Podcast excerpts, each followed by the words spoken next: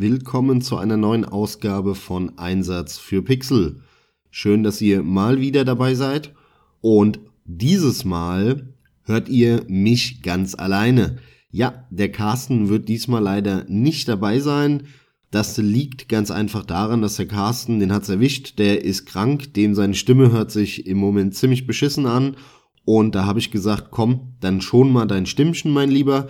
Ich nehme mal eine Folge alleine auf denn wir wollen euch ja weiterhin alle zwei Wochen mit neuem Stoff versorgen. Als Thema habe ich mir ausgesucht etwas brandneues, aktuelles. Ich möchte ein bisschen über die Veröffentlichung und Ankündigung von Apex Legends sprechen. Warum will ich das tun? Woher kommt das? Ähm, ich will euch einfach mal ein bisschen meine Gedanken mitteilen, die ich hatte, als Apex jetzt vor kurzem angekündigt wurde und auch gleichzeitig ja veröffentlicht. Das war das Besondere für die Leute, die das nicht mitbekommen haben. Apex Legends ist das neue Spiel von Respawn. Das Entwicklerstudio Respawn ist äh, sehr bekannt eigentlich. Liegt ganz einfach daran, dass das ehemalige Call of Duty Entwickler sind. Die haben vor das ist jetzt auch schon fünf, sechs, sieben Jahre her. Da haben die ein neues Studio gegründet, haben sich, äh, ja, sind so ein bisschen geflüchtet vor dem ganzen, von der Call of Duty Serie und wollten was ähnliches dann für EA machen. Das sind die Entwickler von Titanfall. Titanfall 1, Titanfall 2 kam aus der ihrer Hand und die haben eben vor kurzem dieses Apex Legends angekündigt und direkt zeitgleich auch veröffentlicht. Was ist das jetzt? Wer hätte es gedacht? Es ist ein Battle Royale Multiplayer Spiel, ein Free-to-Play Spiel. Jeder kann sich's runterladen, der Bock drauf hat. Interessant wird jetzt sein, ob Battlefield wirklich noch einen Battle Royale Modus bekommen wird, denn das hatten sie ja mal angekündigt oder gesagt, dass es in Arbeit ist. Jetzt, wo Apex draußen ist, bin ich mir da ehrlich gesagt nicht mehr so sicher. Aber ja, ähm, es ist ein klassischer Battle Royale Ego-Shooter. Das unterscheidet ihn von durchaus ein bisschen von einem Fortnite oder jetzt einem äh, PUBG, Players Unknown Battlegrounds. Das sind nämlich Third-Person-Shooter. Und ähm, ansonsten ist das ein klassisches Free-to-Play-Modell. Es hat keinen Pay-to-Win. Das hätte man nicht unbedingt von EA erwartet. Und die Resonanz auf das Spiel ist relativ gut. Und zwar, und das ist eben die Besonderheit gewesen, jetzt am 4. Februar 2019 wurde das Spiel überhaupt erst angekündigt. Keiner wusste, dass das kommen wird. Und gleichzeitig hat man gesagt, hey, wir sind hier äh, nicht nur am entwickeln von so einem Free-to-Play Battle Royale Ego-Shooter, sondern wir veröffentlichen den auch gleich. Er ist Free-to-Play, haut rein, guckt rein, spielt rein. Und selbstverständlich ist dann äh, innerhalb von kürzester Zeit sind die Spielerzahlen in die Millionen gegangen. Das ist ja logisch, wenn EA ein Battle Royale Spiel ankündigt und sagt, das ist umsonst. Das Interessante an der ganzen Geschichte, finde ich, ist, dass innerhalb von kürzester Zeit das Feedback wirklich gut war und ich habe das Spiel noch nicht gespielt. Ich kann da zum Spiel selber wenig sagen. Ähm, ich habe ein bisschen was erfahren vom Carsten. Der Carsten spielt das im Moment relativ intensiv den hat das ja ziemlich gut bei den Eiern gepackt anscheinend. Der hat da sein Grüppchen, mit dem der das äh, äh, fast täglich abends spielt. Das sehe ich ganz häufig. Ich kann mir auch gut vorstellen, dass das wirklich ein hervorragendes äh, Spiel ist, das gut gemacht ist. Ähm, Respawn ist dafür bekannt, dass sie hervorragende Ego-Shooter machen. Titanfall 1 und Titanfall 2 waren wirklich, wirklich gute Ego-Shooter, die hatten ein tolles Feedback, die waren sehr flott und direkt in der Steuerung. Ähm, da, da haben sie ja wirklich auch gute Geschichten eingebaut, hatten ein paar nette Ideen in diesem Science-Fiction-Universum und dieses Apex spielt ja da jetzt auch drin. Also die Grundlage ist ja gegeben, dass das ein hervorragendes Spiel auf so einer mechanischen Ebene und auch auf, von der Steuerung, von, den, von dem Regelsystem, auch vom Balancing her sein kann, das traue ich diesem Studio durchaus zu. Das soll aber hier an der Stelle auch eigentlich gar kein Thema sein. Denn worüber ich sprechen möchte, ist über den, ja, ich nenn's mal Pressehype, die Presse-News-Review-Welle, äh, die dieses Spiel innerhalb von kürzester Zeit bekommen hat.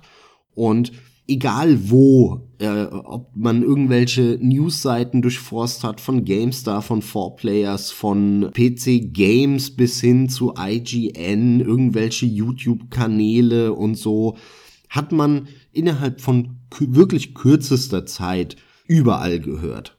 Toll, dass sich EA sowas mal getraut hat. Das ist ja wirklich hervorragend ein Spiel bei der Ankündigung auch direkt veröffentlichen, ähm, vorher keine Werbung machen, das, da muss man ja Vertrauen in sein Produkt haben, was das für eine schöne Ankündigung ist und so weiter und so fort. Und ehrlich gesagt war ich da sehr verblüfft drüber. Denn ich halte diese Interpretation von der Sachlage für unglaublich naiv und es zeigt mir auch mal wieder, dass die Presse, und das ist ja ein Phänomen, was man wirklich heutzutage nicht nur bei der Videospielpresse sieht, sondern auch bei irgendeiner klassischen Politikpresse, die sind dermaßen unkritisch geworden, das sind solche Schoßhündchen der Spieleindustrie, das ist unglaublich. Die machen alle genau das, was die Hersteller wollen, womit sie am meisten Spiele verkaufen. Und wenn mal irgendetwas Kritisches gesagt wird, dann nur, wenn man aber wirklich schon zwei, drei Wochen vorher einen Shitstorm sondergleichen im Internet beobachtet hat und man genau weiß, okay, man setzt sich jetzt nicht in die Nesseln und vergrault sich äh, den Entwickler oder den Publisher, äh, wenn man sagt, man findet das scheiße, sondern ja, dann kann man nachweisen, guck, guck, die Leute finden das auch scheiße. Und das hat man hier, finde ich, wieder hervorragend gesehen. Denn, wie gesagt, die äh, Pressemitteilungen waren, wow, was GA hier mal getraut hat. Das ist ja mal eine Sache. Toll, die müssen Vertrauen in ihr Produkt haben und so weiter. Bullshit. Ganz ehrlich, vollkommener Bullshit. Denn was ist Respawn Entertainment? Respawn Entertainment ist ein Studio, das Titanfall 1 gemacht hat. Für EA. Titanfall 1 war eine AAA-Produktion, die hat ohne Ende Geld gekostet. Titanfall 1 kam raus und hat sich scheiße verkauft. Kein Mensch hat das Spiel gekauft. Und dann hat EA im Prinzip mit der Titanfall-Serie genau das gleiche gemacht, was sie auch schon mit einer Dead Space-Serie getan haben. Da sieht man sehr viele Parallelen. Jetzt hatte EA hier eine Marke, unter der ein Spiel rauskam, das tolle Bewertungen bekommen hat, ohne Frage, das sich aber schlecht verkauft hat. Das Resultat von dem Ganzen war, dass EA auf einen Teil 2 gesetzt hat, ist verständlich, denn wenn man ein top bewertetes Spiel hat, das, äh, wovon sich Teil 1 eben nicht gut verkauft hat, naja, dann versucht man es nochmal mit Teil 2 und nimmt diese tolle Bewertungen von der Presse und von den Kritikern mit und hofft jetzt, dass es bekannt genug ist, ähm, dass eben das Image gut genug ist, ähm, dass es sich jetzt ordentlich verkauft. Titanfall 2 kam raus 2016 und es hat sich wieder schlecht verkauft. Es wurde innerhalb von kürzester Zeit für Ramschpreise rausgeballert. Es hat sich einfach scheiße verkauft. Was macht EA jetzt? Ist eine schwierige Situation für EA. Und ähm, die haben sich äh, dazu entschlossen, 2017 dann, ein Jahr nach der Veröffentlichung, tatsächlich Respawn Entertainment zu kaufen. Das kann ich verstehen. Denn ähm, das Studio hat eine Top-Arbeit gemacht. Die haben da in, wahrscheinlich im Hintergrund ähm, mit den Köpfen von Infinity Ward auf jeden Fall erfahrene Leute aus der Branche, die haben wahrscheinlich ihre Zeitpläne hervorragend eingehalten. Also das ganze äh, Projektmanagement und diese, diese Produzentengeschichten, die haben die wahrscheinlich toll gemacht, weil die auch genug Erfahrung haben. Gleichzeitig haben sie ein sehr tolles Produkt abgeliefert, das bei den Kritikern auch gut ankam. Das Problem der Geschichte ist, es hat kein Schwanz gekauft, salopp formuliert, und deswegen hat EA hier verdammt viel Geld in den Sand gesetzt. Wer jetzt von beiden auf die Idee kam, einen Battle Royale Shooter mit der Titanfall Engine zu machen, das weiß ich nicht. Das äh, kann man jetzt nur spekulieren. Das kann sowohl EA gewesen sein, die gesagt haben, Leute, wir, haben hier ein riesen Geldloch für eure Scheiße. Ähm, jetzt äh, haut mal raus. Wir wollen von euch jetzt sehen, wie wir dieses Minus wieder wettmachen. Das kann zum einen sein, aber es kann natürlich auch proaktiv von Respawn Entertainment gekommen sein, dass die zu ihrem Publisher, zu EA gegangen sind und gesagt haben, Leute, passt auf, äh, wir haben die Idee, wie wir aus diesem Titanfall Geldgrab noch genug Padde rausholen und rausquetschen werden. Wir nehmen die Engine, setzen 20 Leute dahin, die haben eineinhalb Jahre Zeit und dann klatschen die halt eine große Map mit einem Battle Royale Modus dahin. Äh, Im Prinzip haben wir alles schon, ne? Die Engine steht, wir haben Multiplayer Shooter, ähm, wir müssen nur noch ein paar Level-Texturen basteln, Level-Designer hinsetzen, bisschen Balancing betreiben, eins, zwei Grafiker, die ein paar Waffen animieren und modellieren, die wir noch nicht haben. Und schwuppsdiwupps haben wir da ein astrein Battle Royale Shooter. Und genau das haben sie gemacht. Und ich finde es einfach sehr verblüffend, dass die gesamte Presse auf diese Art und Weise nicht berichtet. Denn man könnte als Kontrapunkt zu diesem positiven Berichterstattung von wow, EA hat schon getraut, das ist ja super, könnte man genauso hingehen und sagen, Jetzt versuchen sie aus dem Geldgrab Titanfall noch ein paar Euro rauszuquetschen, wie sie es mit Dead Space gemacht haben. Da kam auch noch mal ein cooler Teil 2. Teil 3 haben sie dann verkackt mit irgendwelchen Koop-Multiplayer-Geschichten in einem Horrorspiel. Ähnlich versuchen sie es jetzt mit Titanfall. Nein, es wird nicht negativ berichtet, sondern es wird durch die Bank weg positiv berichtet. Und das ist immer etwas, wenn alle A sagen, dann gehen bei mir immer die Alarmglocken an. Und das haben wir in diesem Fall. Alle sagen, es ist toll, es ist super, Mann, haben die sich was getraut. Tut mir leid, da läuft irgendwas gewaltig schief in der Videospielpresse. Und darauf möchte ich an der Stelle eben mal hinweisen. Mir fehlen da Leute, die sagen, Momente mal, das kann man aber auch alles sehr kritisch auslegen. Und was mir dann weiterhin noch im Kopf rumgegeistert ist, war dieses, wie soll ich sagen, dieses Phänomen, dass heute super viele Spiele veröffentlicht werden, die nur noch einen Modus haben. Wir unterscheiden nicht mehr in Ego-Shooter, wir unterscheiden nicht mehr in, in Third-Person-Shooter oder Strategiespiel oder Rollenspiel. Also irgendwo ist das auch noch relevant, aber ähm, wir unterscheiden in einzelnen Modi. Das ist eigentlich völlig absurd, wenn ich mich zurückerinnere, äh, als die Ego-Shooter, die Multiplayer-Ego-Shooter groß geworden sind, so ja Mitte, Ende der 90er Jahre mit einem Quake 3, mit einem Unreal Tournament und wie die hießen. Da kam ein Spiel auf den Markt und das hatte halt einen Capture the Flag Modus, ein Last Man Standing, ein Team Deathmatch, äh, Free for All, irgendeinen äh, geilen Modus wie Assault bei Unreal Tournament. Fantastischer Modus, dieser Assault-Modus. Da, äh, das war im Prinzip Team Deathmatch, aber die Teams mussten Aufgaben erfüllen. Also es gab Angreifer und Verteidiger und die Angreifer mussten dann an irgend, bis zu irgendeinem Punkt zum Beispiel durchkommen und einen Schalter drücken. Dann ist das Tor runtergefallen. Ähm, dadurch, dass dann äh, das Tor auf war oder die Brücke runtergefallen ist und man über eine Klippe äh, kam, musste man wieder zum nächsten Ziel und äh, die, die Angreifer mussten sich da durchkämpfen bis zu einem gewissen Endpunkt, wo sie irgendwas zerstören mussten oder so. Super geiler Modus. Ähm, Finde ich schade, dass es den in der Form nicht mehr gibt. Und Battle Royale ist ja im Prinzip nichts anderes als ein leicht angepasster äh, Last Man Standing Modus. Last Man Standing gab's damals schon, ja. Wir werfen alle in die Arena, jeder ballert sich gegenseitig ab und der, der am ganz am Ende übrig bleibt als allerletzter, der gewinnt die Runde. ja, natürlich, da ist ein kleiner Unterschied. Das Ganze äh, hat sich damals nicht zusammengezogen und ähm, die, die Waffen musste man sich aber auch da sammeln auf der Map.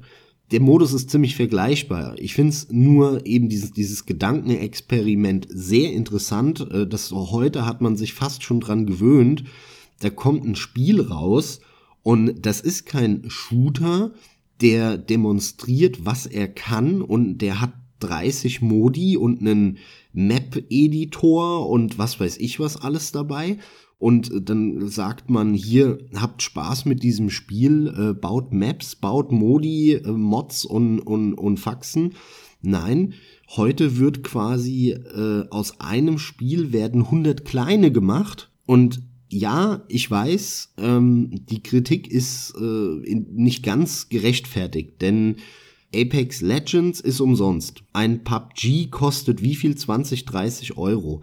Die sind natürlich auch viel billiger als damals, ähm, wenn man sich ein Unreal Tournament äh, zum Vollpreis gekauft hat. Das ist natürlich vollkommen richtig und ich erwarte von einem Free-to-Play-Spiel auch nicht das, was ich äh, von einem Vollpreistitel erwarte. Ich finde aber trotzdem das Gedankenexperiment interessant, denn es zeigt, zum einen, wie wenig Innovation da mittlerweile drin steckt, dass wir das alles halt schon vor 20 Jahren im Prinzip gehabt haben. Und zum anderen zeigt das aber auch, dass das halt benutzt wird, um damit Geld zu machen. Und im Prinzip wird man da schon an einigen Ecken ein bisschen verarscht, böse formuliert. Und es wird einem kleiner Scheiß für teuer Geld verkauft da macht es durchaus Sinn, mal sich so ein bisschen zu sensibilisieren und sich vor Augen zu führen, dass es vor 20 Jahren schon Multiplayer-Spiele gab und die hatten tausende äh, von Modi salopp formuliert, die es heute immer noch gibt. Diese, diese ganzen Entwicklungen ja auch. Und das ist äh, eben der nächste Schritt, der super interessant ist, wenn man sich darüber Gedanken macht. Wie lange gibt es das denn alles schon und wie ist die, die Innovation, was Genre angeht, in der Branche? Ich meine, Videospiele haben angefangen, so in den 70er Jahren aufzukommen. Damals waren das natürlich total rudimentäre Ping-Pong-Maschinen, ja. Äh, mehr gab's da nicht. Aber in den 80er Jahren kam das so richtig auf. Mit den Heimcomputern dann, die damals noch sehr ähnlich zu den Konsolen waren, abgeschlossene Systeme.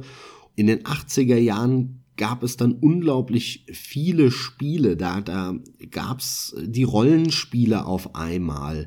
So Sachen wie, wie Ultima, die dann wirklich in ASCII-Grafik ja noch angefangen haben, ne? wo, wo ganz normale Schriftzeichen benutzt wurden, um irgendwie grafisch was darzustellen. Ähm, oder Akalabeth, was ja so ein bisschen der Vorgänger da, davon war.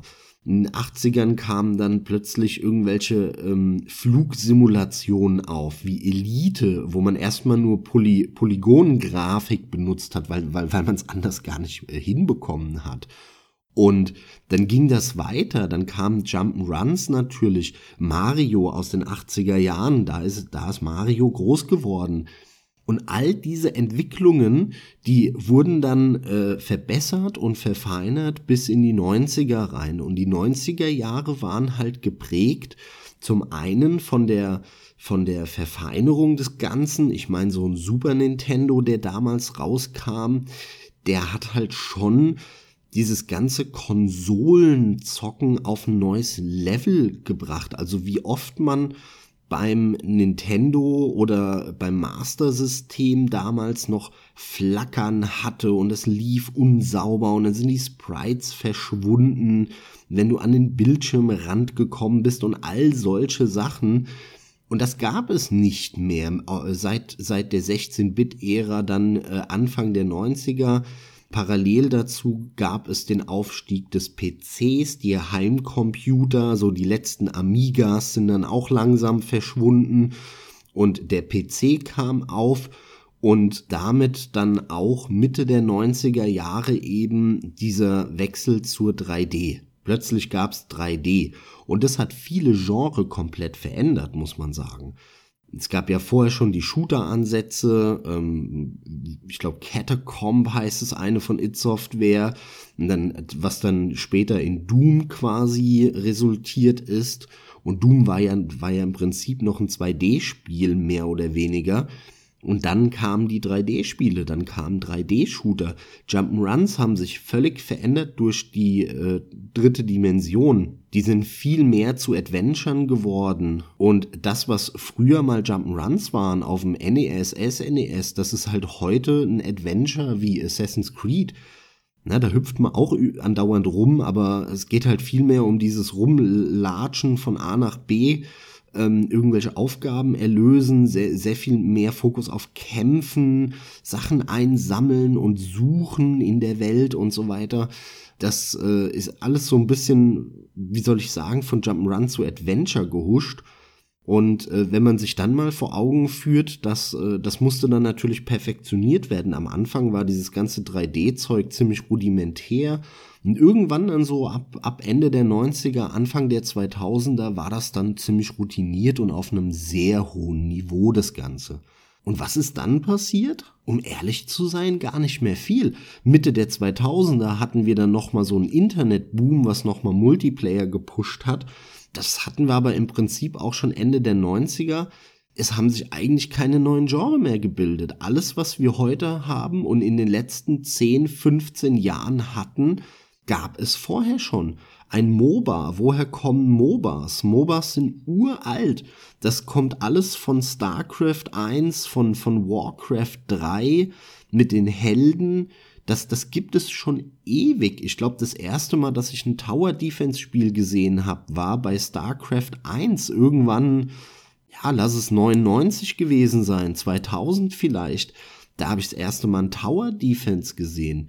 MMOs, die dann durch diese durch diesen Internet-Hype äh, Mitte der 2000er und dann in erster Linie natürlich WoW einen riesen Push bekommen haben, ähm, gab es alles schon äh, Ewigkeiten vorher. Äh, Winter Nights, Never Winter Nights oder wie das hieß, das allererste, glaube ich. Aber vor allem natürlich Ultima Online. Das sind alles Dinge, die es vorher schon gab. Und das fällt mir eben in dem Zusammenhang sehr stark auf mit Früher hattest du diese klassischen Genre und dann kam Ego-Shooter raus und er hatte 50 Modi. Das war aber nur ein Modus, mehr war das nicht. Und man konnte auch selber äh, Modi kreieren und Faxen machen und rumspielen. Capture the Flag, ein fantastischer Modus, habe ich geliebt früher. Man sieht daran, und das ist mein Punkt, auf den ich halt hinaus will, es gibt kaum Innovation mehr, was Genre angeht.